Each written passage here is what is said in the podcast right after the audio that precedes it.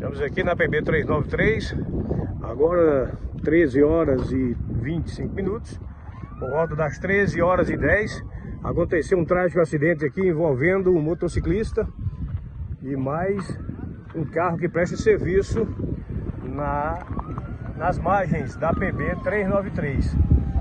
Não sabemos ainda é, identificar de quem é o corpo, SAMU nesse instante chegando. A motocicleta, como vocês podem ver, ainda está pegando fogo devido à violência do impacto.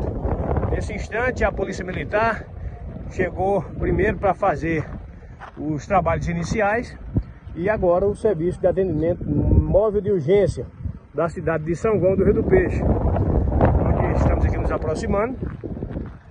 E assim vocês podem ver, infelizmente o cidadão foi a óbito impossível identificação até o presente momento.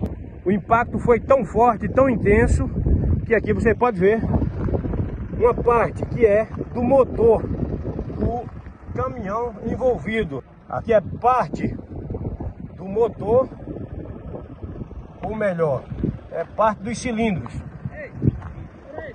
do motor do veículo. E várias pessoas chegando aqui nesse instante tentando identificar de quem se tratar, mas infelizmente não vai ser possível. Agora chegando o corpo de bombeiro do 5 BBM da cidade de Cajazeiras. Davi Edson diretamente para a TV Diário, na marca da exclusividade, hoje, 23 de agosto de 2023.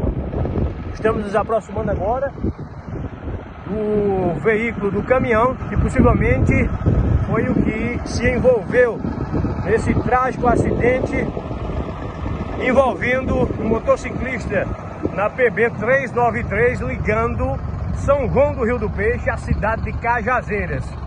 Nesse dia 23, na altura aqui da entrada do sítio Pereiros. Os informes iniciais dão conta de que o motociclista foi a óbito e o envolvido nesse trágico acidente é esse caminhão que presta serviço de sinalização na PB nessa região da Paraíba.